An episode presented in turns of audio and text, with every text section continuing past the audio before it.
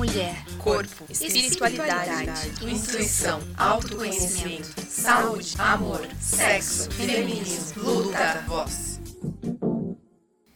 Oi, oi, pessoal, bem-vindo a mais um Podinista. Hoje a gente vai falar um pouquinho sobre o assunto pesado, mas vocês já sabem que a gente traz esses assuntos aqui que é para te informar e fazer com que a sociedade melhore, certo? É importante a gente ter conhecimento sobre esses assuntos, né, principalmente uma violência contra crianças e adolescentes, mas para a gente conseguir lutar contra isso, a informação é força, certo? Então, calma lá, respira fundo, vamos junto nessa conversa. Mas antes de eu apresentar para vocês a nossa convidada, não esquece de seguir o Podinista para a gente continuar esse projeto e dar apoio mesmo para a gente, certo? Então, seguiu, vamos lá, respirou. Hoje eu tô aqui com a Thaís Larran Morello, que ela é psicóloga e escritora. Thaís, para as pessoas te conhecerem, fale um pouquinho sobre você. Eu sou a Thaís, eu sou psicóloga, me formei em 2007. Então, eu tenho um caminhar aí na clínica, eu trabalho em consultório. E também em 2015, 15 eu lancei meu primeiro livro, um livro direcionado ao público infantil, e desde então eu escrevo para crianças, e um dos meus livros é sobre esse tema do abuso infantil. É. Eu acho que é isso, minha apresentação. Maravilha. É um assunto difícil, né, de ser falado, mas é como eu falei agora, é importante a gente conversar sobre para ter informação mesmo. Sim. Eu acho que a informação, ela é prevenção. Quanto mais a gente falar sobre o assunto, é, em, através de livros, de mídia, em, de qualquer recurso, é uma forma da, das pessoas conhecerem mais, se informar mais, ter mais acesso a esse conhecimento e mais formas de lidar com se um dia isso acontecer, ou então pedir ajuda, ou então melhor ainda para a prevenção, né? Exatamente. E assim, quando a gente fala de abuso, né, não só necessariamente de crianças e adolescentes, mas o abuso de uma forma geral, o que é considerado um abuso? O abuso, ele pode ser considerado tudo aquilo que passa de um limite. Então, desde você comer algo a mais do que o seu corpo poderia aguentar. Então, ah, eu abusei hoje desse, desse dessa macarronada. É um abuso. É um abuso para o seu corpo. Não é um crime, mas acaba sendo algo que passou daquele limite. Às vezes a gente não sabe nosso limite. Então, a gente precisa comer, aí vai percebendo, sente, opa, aqui é o meu limite. Às vezes a gente não percebe e a gente precisa aprender através desse autoconhecimento, de informação, de você sentindo aquilo que você percebe dentro de você. Então, o abuso pode ser desde abusar de um, de um prato de comida, como algo muito mais grave, como um abuso sexual infantil. Falando de criança, é, é difícil a gente ensinar uma criança qual é o limite dessa criança, nem ela sabe.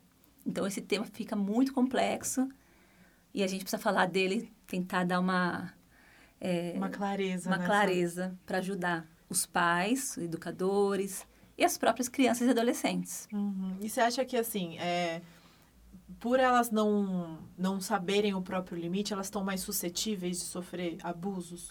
Estão, porque realmente elas não sabem qual é o limite. Então, a criança ela é muito facilmente manipulada, enganada, seduzida. Um abusador, geralmente, a, mai a maior parte deles é alguém assim, é, agradável, que vai falar com, com a criança com um jeitinho que ela gosta. Muitas crianças que são abusadas, é, não todas, mas muitas têm uma carência afetiva ali com com alguma falta de uma atenção.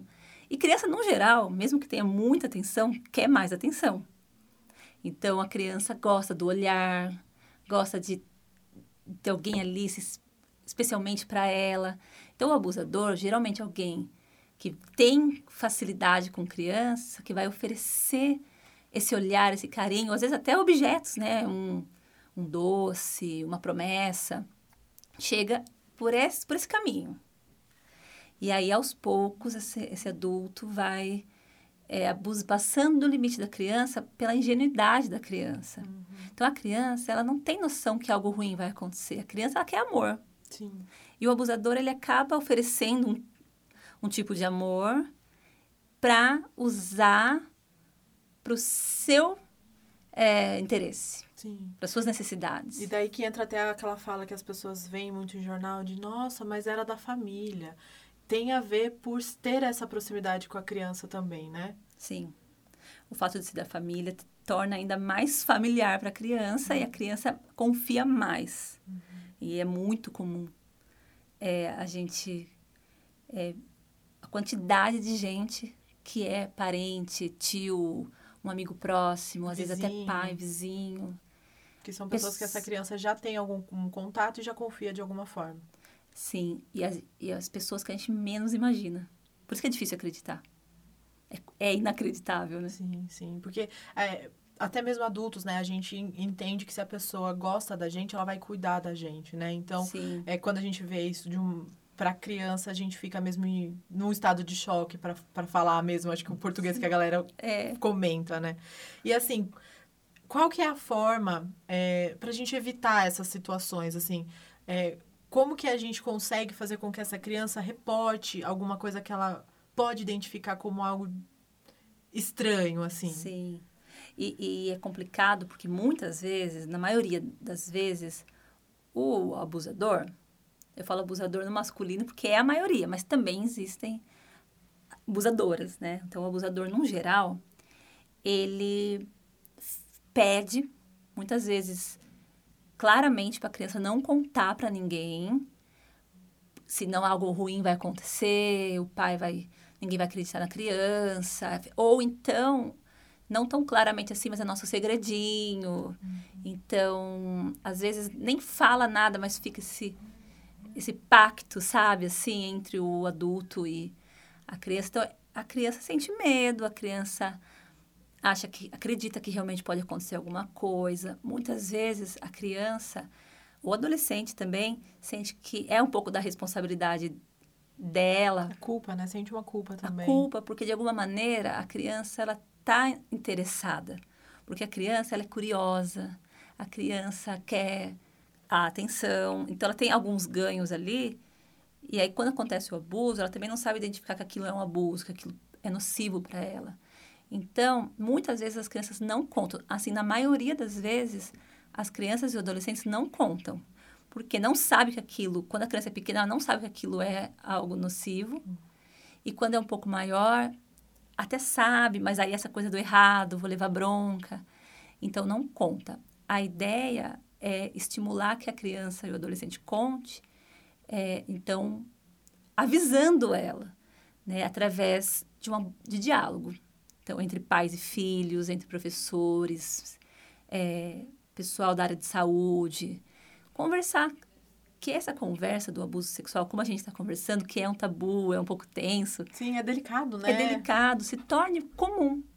Se torne um assunto é, corriqueiro na família. Muitas pessoas acham que é uma leitura ou uma única conversa que vai resolver. Que vai resolver. Mas esse assunto tem que ser é, trocado sempre com naturalidade para que a criança vá entendendo. Então, através de conversa, de informação, falar para a criança desde o do berço, assim, que o corpinho é dela, que é, ninguém pode passar a mão em determinados lugares. E não só é, passar a mão, né? Mas assim, tem muita gente. A gente tem uma cultura de querer uhum. abraçar e beijar a criança à força. É, aquela coisa, uma coisa que eu sempre é, falo até na família, assim, é, para as crianças. Se você quer cumprimentar dando beijo desse, não você faz com a mão.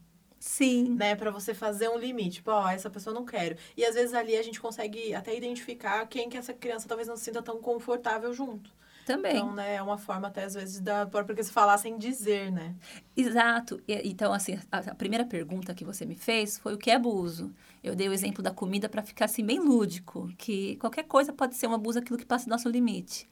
E às vezes forçar uma criança a dar beijo já é um abuso. Não é um crime, não é um abuso sexual, mas passou de um limite, a criança não quer. E a gente, às vezes, a gente quer. Eu quero dar o um beijo na criança. Então eu vou forçar essa criança a me dar um beijo porque eu quero. Eu estou muito mais preocupada comigo do que, do que de fato com a criança.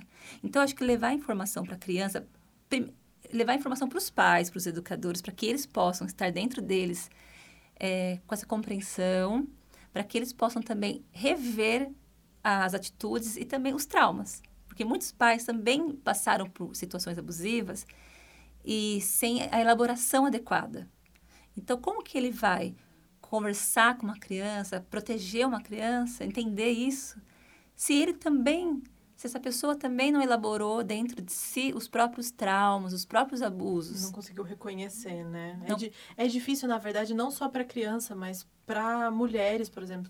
Se a gente pegar alguma mulher que sofreu algum tipo de abuso sexual, ela demora para assimilar que aquilo aconteceu em muitos casos. E quando ela assimila, ela ainda tem vergonha de falar sobre o assunto Sim. e demora muito mais ainda para denunciar, por exemplo, né? É. Então é um processo muito interno, até mesmo para o adulto. Imagine para uma criança. Pois é, e aí entra também aquelas repetições geracionais. Porque uma mulher que sofreu um abuso, que não contou, que não teve com quem lidar, ela guarda, aí ela não fala, não, não conversa com essa criança, aí essa criança também é, sofre um abuso, aí a, o filho dessa criança que cresceu, isso vai se repetindo, esse ciclo, até alguém que, é, cortar. conseguir cortar. Né, através de conhecimento, através de uma análise pessoal. Então, essa mãe, ou esse pai, esse adulto, muitas vezes, como você falou, não conta. Porque não sabe elaborar, porque tem vergonha, porque é um trauma, é um machucado.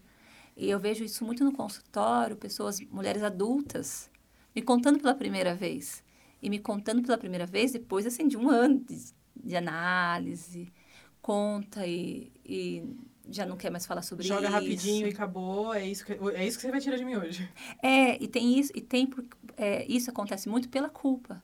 Porque muitas pessoas crescem acreditando que a culpa foi dela. Isso, ah, eu seduzi, até pela cultura machista, né? Ai, será que eu não usei aquela roupa? Será que eu não dei uma uma corda. E a, muitas têm certeza que é culpa delas. Aí não conta por vergonha, mas não é culpa delas. Isso é muito importante esclarecer. Porque a, é, a vítima nunca tem culpa. Mesmo que a criança se ofereça para um adulto, porque criança, ela gosta assim de rebolar, ela gosta de fazer gracinha, de se expressar. De se né? expressar. Mesmo se uma adolescente que já tem um seio, sabe?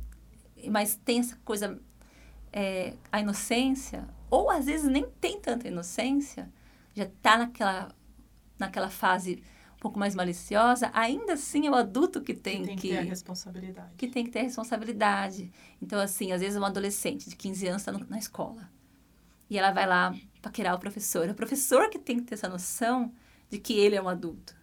E ele não pode avançar de um limite. Então, acontece o sentimento de culpa, porque pode sim haver ali algum desejo. Mas é o adulto que tem que saber o limite, que tem que saber é, não passar desse limite. Uhum. E, logicamente, que levando informação para os adolescentes, para as crianças, elas também podem identificar sinais, elas sabem que podem contar para alguém, pedir ajuda, é, gritar, sair. Sim. Então, a informação é para a gente é ajudar essas crianças e os adolescentes a se perceberem mais. Você acha que se a gente conseguisse no Brasil ter alguma educação sexual correta nas escolas, é, não sei qual não sei né dizer qual a idade que seria o ideal para se falar sobre isso, mas se a gente conseguisse instalar vários tipos dessa educação em várias é, idades, a gente conseguiria domar esse tipo de situação, evitar que as crianças passem por qualquer abuso? Olha, eu acho que é essencial esse trabalho. É, desde cedo, tem livros infantis é, bem para criança pequena mesmo, assim, com imagem, de uma maneira tranquila de, de conversar sobre isso. As crianças, elas aceitam bem essa conversa. É a gente que tem o medo. É a gente que tem esse tabu. Então, é, para mim, esse tipo de trabalho é essencial desde o berço, como eu falei, nas escolas, é, através de livros, através de contação de história, através de, de realmente o professor levar o conteúdo mesmo, falar sobre sexualidade. E lembrar que sexualidade, a gente não vai falar sobre sexo com a criança, é, que senão isso seria um abuso. A gente vai falar sobre sexualidade. Sexualidade é falar sobre o corpo, falar sobre os seus limites, falar sobre é, a vida, pessoal. cuidado, é, higiene. E, e, quanto mais a gente falar isso, mais a gente enfraquece o algoz. Porque o, o algoz, né, o abusador, ele tá num lugar privilegiado para ele, porque ninguém fala disso. Ninguém vai desconfiar que aquele, aquela pessoa ali pode fazer alguma coisa. Eles estão fortes. Quanto mais a gente falar sobre esse assunto, mais a gente enfraquece essas pessoas, porque eles vão ficar com mais medo. Então, falar desde sempre vai, com certeza, é uma ferramenta poderosíssima aí para combater o abuso sexual infantil.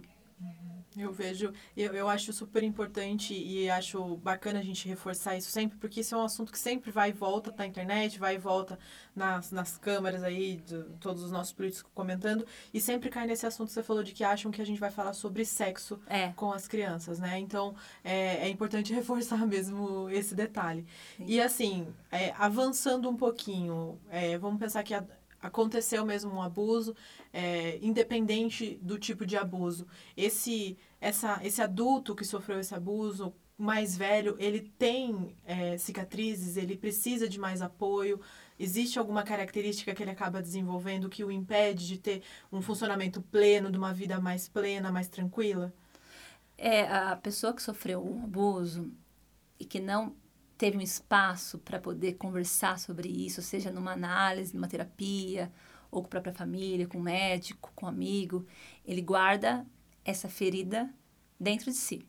Uma ferida não cuidada pode aumentar, pode sangrar mais. Então, aquela pessoa que acabou não conseguindo lidar com isso, por vários motivos, porque não teve acesso a essa informação, não teve acesso a uma terapia, ou mesmo por, por vergonha, ela vai. aquilo vai estar tá dentro dela. Então, ela vai crescer, vai se tornar um adulto com, é, com as sequelas. Tem gente que desenvolve crises é, de pânico, crise de ansiedade, muita ansiedade. Tem gente que desenvolve uma estima muito baixa, muita insegurança. É, pode ser manifestado de várias maneiras, vários sintomas. E isso pode sim atrapalhar muito a vida de uma pessoa. Pode até acontecer que esses abusadores também já tenham sofrido algum tipo de abuso. Então é delicado, porque a tendência nossa é sentir muita raiva do abusador e dá raiva mesmo, porque é um adulto. Mas se a gente for ver bem, pode ser que alguns tenham sofrido realmente um trauma que nunca souberam, é, tra não trataram e acabam reproduzindo aquilo que viveu numa tentativa, acho que, de elaboração ou de achar que aquilo é normal, não sei. E aí pode reproduzir, pode se tornar um abusador. Isso, não estou falando que quem sofreu abuso vai se tornar. Lógico que não. Mas muitos já passaram por um trauma e não houve nenhum tipo de elaboração. Então, pode sim é, essas pessoas que, que abusam ter tido algum trauma, é, se tornaram, às vezes, esses criminosos porque não tiveram cuidado. Mas não só isso, pode atrapalhar a vida de uma pessoa nos relacionamentos. Às vezes essas pessoas acabam entrando em relacionamento abusivo porque identifica aquilo como familiar. É, então, tem muito, sim, é, efeitos colaterais, problemas psicológicos, como qualquer outro trauma que a gente sofre e não cuida. É, por isso é muito importante você adulto, né, que passou por alguma situação, não importa a idade, procurar ajuda. Porque a ajuda sempre vai ser bem-vinda. É, quanto antes, melhor, porque quanto antes, mais fácil da gente poder identificar e, e não ter tantos danos na vida assim, mas não importa a idade, falar sempre vai ser o melhor, o melhor remédio. Sim, o melhor remédio. E assim, quando por exemplo, se a gente identificou que essa criança foi abusada mais jovem ainda, uhum. é, já dá para ela ir então para um psicólogo, já dá para começar a fazer um tratamento ali. E como já. que é esse esse processo com essa criança? A criança que que daí um pai, né, leva um pai, uma mãe, leva ali para terapia, já começa ali, porque o pai ou a mãe que está levando essa criança já sabe, ou já sabe porque a criança já contou, ou então acontece muito de identificar alguns sintomas, desconfiar, e aí a mãe leva na terapia com essa desconfiança por alguns comportamentos. A criança às vezes apresenta masturbação precoce. É, a criança ela costuma sim se tocar, ela percebe ali que tem um prazerzinho, mas ela começa a manifestar isso assim com muita frequência, ou ela começa a ficar muito agressiva, ela fica ou muito retraída, ou volta a fazer xixi na cama. São sinais quando sai um pouco do comum, a mãe pode identificar que algo não vai bem.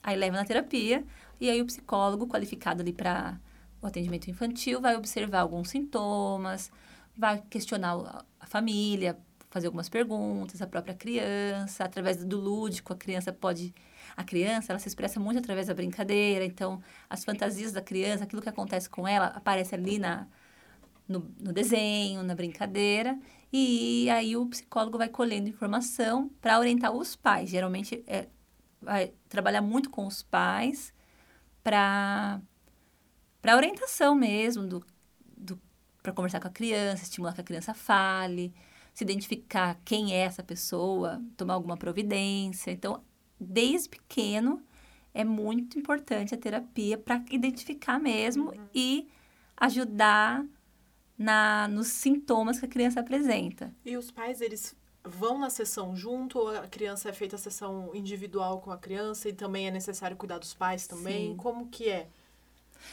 Assim, o primeiro contato geralmente são só os pais, os cuidadores, para colher mais informação, os pais falarem mais à vontade ali sem a presença da criança.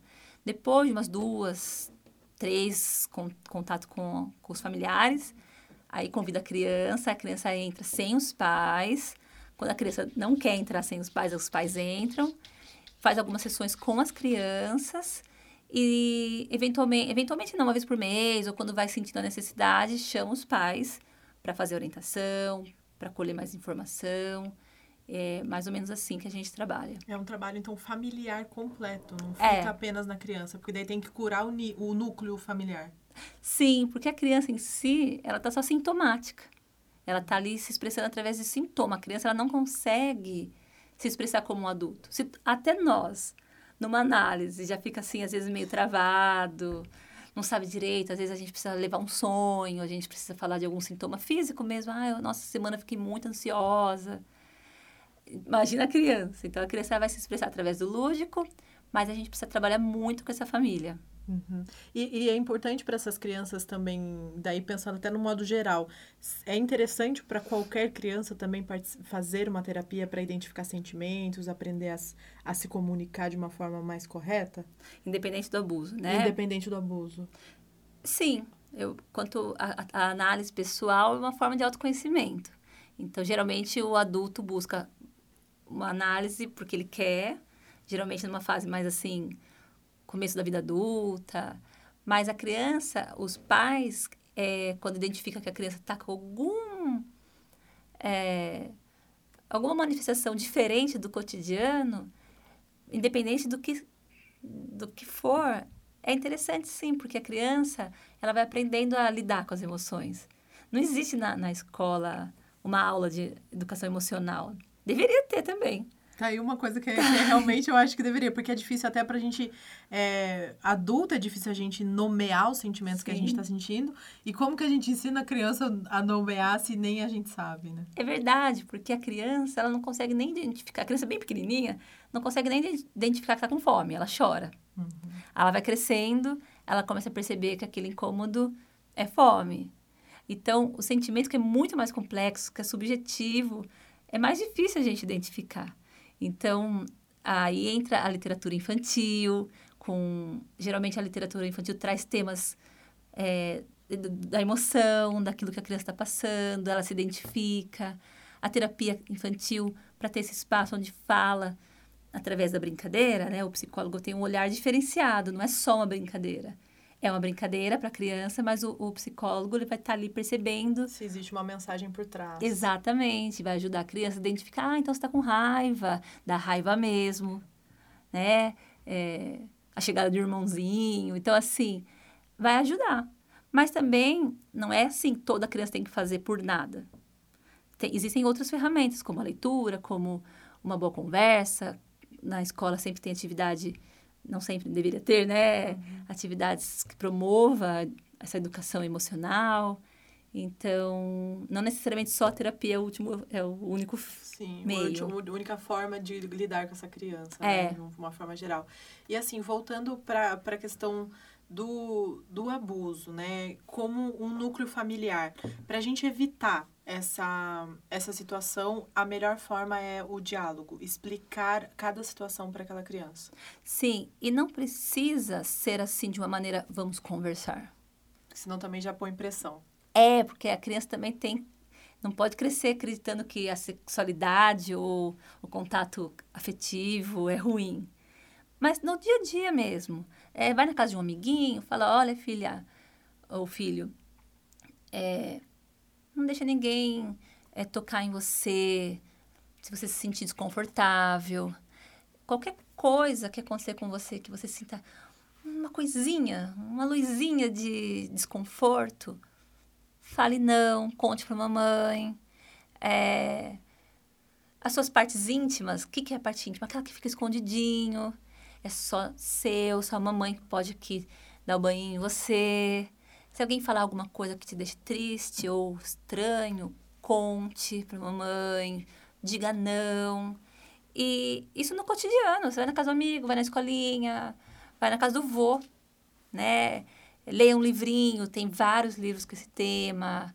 É, a gente vai ensinar a criança a lidar com seus limites. Não necessariamente só sexual. Ela entendendo que ela pode dizer não para os limites dela, ela vai identificar. Então, isso tem que ser constante. Como qualquer outro assunto, não só esse assunto. Então, é, é o diálogo. E com certeza quem tem dificuldade de conversar são os pais, porque a criança ela vai entender. Uhum. Ela vai talvez falar. É que Aham. ela, ela não tem a malícia, né? Não tem. Que, que o, o adulto tem. Porque o adulto acaba re- realmente já indo pro lado muito mais pesado, né? Da situação. Sim. Então ele acaba trazendo toda essa história e na hora de conversar ele já fica, tipo, Já tem eufórico, porque, meu Deus, eu vou ter que conversar sobre tudo isso e é muito, é muito difícil pra mim, não posso jogar tudo isso nessa criança. Então a gente já carrega toda a pressão, né? Então a gente É. tem que respirar e diminuir o papo. Então, o que, que é Sim. importante hoje pra essa criança? A gente tem que ter essa análise mesmo de o que é importante agora pra essa criança saber. Sim, claro, não, não levar mais informação do que a criança tem Precisa, maturidade é. para entender. Então, em cada idade, vai sendo uma linguagem também. Né? Quando a criança já entra na adolescência, já dá para conversar mais profundamente, com mais clareza, né? É, então, cada etapa tem um jeitinho de falar, mas é mais são os pais que têm esse sofrimento. Pensa, pensando assim na, nas idades, né? Pra, pra gente tentar facilitar, às vezes, para os pais aí. É, se a gente não consegue conversar sobre isso, já é um, um, um bom ponto de, por exemplo, os pais irem numa psicóloga e, e pedir um conselho para uma psicóloga, assim, ah, eu tenho um filho de três anos e ano que vem ele vai para a escola e eu quero evitar que ele passe qualquer situação com qualquer pessoa colaborativa ali dentro da escola. O que que eu, converso agora com ele, né? O que que eu converso agora com a minha filha que tem quatro anos? Sim. É, eu acho que buscar informação sempre é válido. Buscar informação com um psicólogo, um profissional, ou seja, ou um médico. É, porque você, só de você ter essa curiosidade, esse interesse, é sinal que você está cuidando, que você está preocupado ali. Você não precisa saber, até porque os pais estão perdidinhos, sabe? É, então, acho que buscar informação é uma forma de amor, uma forma de cuidado. E aí, através dessa informação, vai ter um pouquinho mais de condições de, de falar com a criança. Muitas vezes, mesmo com informação, os pais não sabem. Por mais que tenha informação, mexe, é difícil. A gente não resolve as nossas questões assim. Pronto, conversei, agora já vou saber falar com meu filho. Não é uma sessão que vai limpar e fica tudo Não. bem. Então, vai falar do seu jeitinho. Às vezes, aí entra a oportunidade de, de levar, às vezes, no profissional. Não tem um jeito certo. Não tem uma receita. Vai conforme você for entrando em contato com isso, vai conversando com seu filho da maneira que dá. Porque senão também fica uma cobrança para esses pais. Sabe, tem que fazer tudo muito certo. E não tem certo. Acho que a, buscar informação já é um. Buscar uma ajuda já é um cuidado, um carinho especial ali. Com certeza. É, como que a gente consegue lidar, por exemplo, é, quando é quando a gente identifica que infelizmente é alguém da família, assim? Então, esse, esse é um caso muito complicado e muito frequente, porque quando é alguém da família, tem o afeto, Então, é um tio, o irmão da mãe. É, essa mãe tem afetividade, tem afeto por, essa, por esse tio, a criança tem afeto por esse tio, a família gosta. E aí fica muito difícil. Por isso que acontece muitas vezes dos, dos adultos não acreditarem na criança é, ou fazer uma vista grossa. Não, ah, é bobagem, imagina. Não acreditar, porque se acreditar é um baita de um problema. Porque aí vai ter que lidar com esse tio que é querido, vai denunciar, não vai denunciar. É, às vezes é uma pessoa que às vezes é o padrasto que arca financeiramente com a família, uma família que a renda vem desse padrasto, e aí vai fazer o quê? Porque a pessoa não tem como sair dessa situação. Então, é realmente muito delicado. Uhum. Muitas mulheres não têm outros recursos para ir morar sozinha. Então, aí vai precisar de um assistente social, vai precisar de mais ajuda para ver como resolver isso. Então, é muito delicado. Por isso que muitas vezes também é, tem essa questão do, do passar o pano, sabe? Uhum. E aí a criança sofre um duplo trauma. É o trauma do próprio crime, do próprio abuso, e um trauma de não ter sido protegido. Isso é muito comum no consultório eu escutar, assim, um ressentimento com a família. Sim. Porque não pôde contar com a mãe, a mãe não acreditou, ou então acreditou, mas não, não, não fez não nada. Hum. É, às vezes denunciar é, é importante a denúncia, para que tenha ali uma consequência mesmo com essa pessoa. Porém, às vezes passar por todo o processo da denúncia também é muito emocionalmente. É muita, é muita carga, né? Carga. Tudo que você falou, as possibilidades existem, né? De é, às vezes as mulheres ainda tem algumas mulheres que são dependentes financeiras de maridos, de padrastos, de companheiros que Sim. não necessariamente precisam ser já casados, né, para ter algum contato com alguma criança. Então, é, é, é, um assunto mais delicado ainda quando a gente consegue identificar que é da família, né? Muito delicado, porque envolve outras questões também. Uhum. Que aí a gente pode ficar aqui duas horas, dez horas falando, né? Então, aí é, a solução é não, não esconder, não ignorar essa criança e auxiliar essa, essa família, né? Sim. Amparar essa família de todos os lados. Sim, com muito respeito e carinho, porque a, às vezes a gente fica criticando aquela mulher, aquele aquela pessoa por não tomar uma atitude e essa pessoa se fecha ainda mais, sabe? Uhum. É muito delicado. Sim. Então, pessoal, já é um assunto pesado. Se você vê alguém à sua volta que infelizmente passou por uma situação dessa, segura a língua. Segura respeita, a língua. Respeita, respeita, né? E, e, acho que a, a, a, a premissa é o respeito, né? Respeitar, escute mais do que fale. Do que né? fale, é. isso. E agora sobre o seu livro, né? Que também é sobre esse assunto. E esse livro, ele é especificamente para auxiliar os pais? Sim, ele é um livro infantil, então é uhum. é para criança. Mas ele serve também para auxiliar os pais. Os pais eles vão ler também, então vai servir para aquela criança interna, uhum. que também existe dentro do adulto. É, é uma história de uma menina. É, então, tem toda uma historinha, uhum. ilustrações é, bem delicadas da Luísa Panunzio, que me ajudou nesse projeto. Que bonito. É, até tem aqui uma cena assim, é aqui a criança ó, conversando com o adulto, ela interessada, aí Aqui começa o adulto se chegar mais perto de, da criança. Então, tem a historinha para a criança entendendo como que, que vai acontecendo. E no final do livro, tem uma, uma cartinha para os pais. Aqui até fala, para não contar para ninguém. Hum. É, o adulto ali falando. Tem uma cena que eu gosto muito, que eu acho que é importante mostrar, que tem a ver com aquela questão do limite que a gente está falando, sabe? Como Sim. identificar o, aquilo que, que é incômodo. Aqui tem uma criança com uma lágrima, mas com um sorriso no, rosto. rosto. Muito confusa. Que é um pouco isso. Você quer agradar, aí você quer ser legal, e aí você se abusa porque você não respeitou o seu limite. Isso acontece no cotidiano com a gente, em é, várias outras não, formas. Acontece muito com adulto, né? Com adulto. Então, com a criança ainda. Muito mais. Ainda mais a criança que tem uma exigência social que tem que ser feliz, que tem que ser alegre. Nós também, uhum. adultos, também temos é, essa cultura de ter que estar sempre bem. Então, com criança, isso é mais difícil ainda. Sim. Aí, no final do livro, tem a cartinha para os adultos aqui, uhum. para ajudar também esses adultos a buscar ajuda. No livro, a Carol cresce, que é a personagem, e ela incentiva, conte para alguém. Se caso aconteceu algo com você ou se está acontecendo alguma coisa. Aí esse livro virou um projeto no, no Instagram. Uhum. Que chama Conte para Alguém. E como que é esse projeto no Instagram? Como que ele funciona lá? Esse projeto surgiu junto da, da publicação desse livro, um pouquinho antes.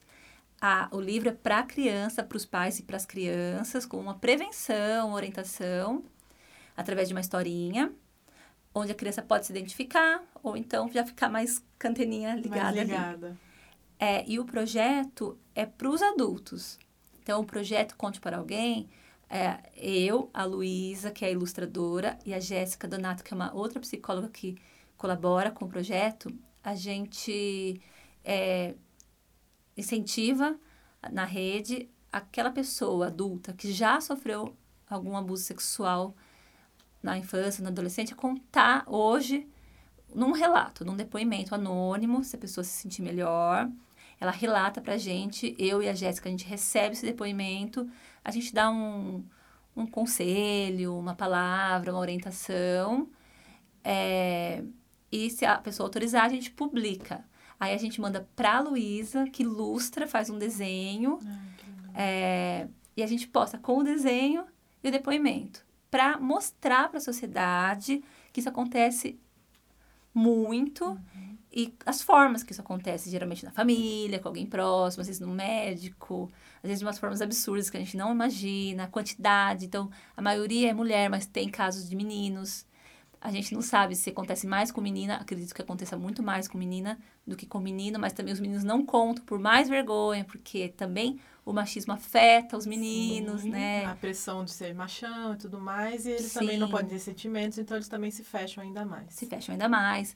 Então, é uma, a ideia do, do projeto é mostrar que isso acontece de várias formas, a quantidade que isso acontece, e ajudar as pessoas a, fala, a perceberem que elas não estão sozinhas, a estimular que fale, porque só de falar, a gente recebe relato assim: nossa, é a primeira vez que eu estou contando isso, que bom, que alívio. Eu tirei um peso das costas. Tirei um peso, porque ela vai vendo nos relatos que outras pessoas passaram por isso, que não é culpa. Quando a gente uhum. ouve o do outro, a gente fala: não é culpa da pessoa. Uhum. Se a gente se fecha sozinho, a gente vai acreditando. Uhum. Porque a memória, ela vai sendo meio mudada. Sabe? A gente vai mudando a vai lembrança. turvo também, né? Vai ficando turvo. Então, o projeto tem essa finalidade. Mostrar para a sociedade que isso acontece muito e ajudar as pessoas que já sofreram é, a se confortarem um pouco, a, a, se fortalecerem. Então, é uma rede de apoio. Maravilhoso. Isso que eu, isso que eu, eu ia falar assim, é uma rede de apoio. Então, é, é importante que a gente fale, que a gente... Porque é aquilo que você disse, né? Às vezes as pessoas leem se reconhecem, veem que não estão sozinhas, não é culpa delas e através disso, por mais que seja um pesar dela ter passado, ela ajuda outras a Sim. evitarem essa situação, né? Thaís, muito obrigada pela sua presença. Eu espero que tudo, toda essa clareza que você trouxe nesse assunto tenha ajudado pais, tios, familiares a cuidarem mais das nossas crianças. Você quer deixar um recado final para eles? Olha, é, o recado, assim, o conselho é como no livro a Carol fala, conte para alguém, desabafe com alguém. Se você está preocupado com seu filho, converse com uma pessoa de confiança, busque um profissional. É, não se sinta só. É um, um assunto solitário, é um assunto que a gente tem medo de ser julgado. Então, escolha alguém de confiança mesmo, alguém íntimo. O, o profissional é bom porque realmente não vai estar ali para te julgar, é alguém neutro que não vai é, falar de alguma maneira é, pessoal e você não está sozinho. Fale. Conte para alguém, esse é o conselho. e eu também quero agradecer muito a oportunidade de falar. Acho que é um assunto até interessante que eu tenho outros livros publicados para criança e as escolas me convidam para conversar com as crianças. Os meus outros livros, o Conte para Alguém, ele é mais complicado porque como é um tabu, as pessoas também não querem mexer. Uhum. Então, assim... É uma ferida da sociedade como um todo, né? É uma ferida. Às vezes, se me convidam, é, como esse programa, ou no CREAS, no CRAS, que são serviços sociais, mas escola, não. não eu nunca fui numa escola. E porque dá esse medo mesmo. Então, conte para alguém, fale, alguém de confiança, para você se fortalecer. É isso. É a mãozinha, uma mãozinha ajuda a outra. Isso, eu agradeço então essa oportunidade de falar, porque esse assunto ele é muito importante, Sim. a gente tem que falar. Eu fico um pouco nervosa, mas é. A gente tem que falar. Sim, não, você, Quebrar o tabu. É, não, você não tá sozinha. Eu também fico, é, eu fico apreensiva, porque é um assunto que é de extrema importância ser falado, mas a gente nunca sabe como as pessoas vão receber. Né? Então, eu espero que vocês tenham visto que a gente está aqui de coração aberto para auxiliar.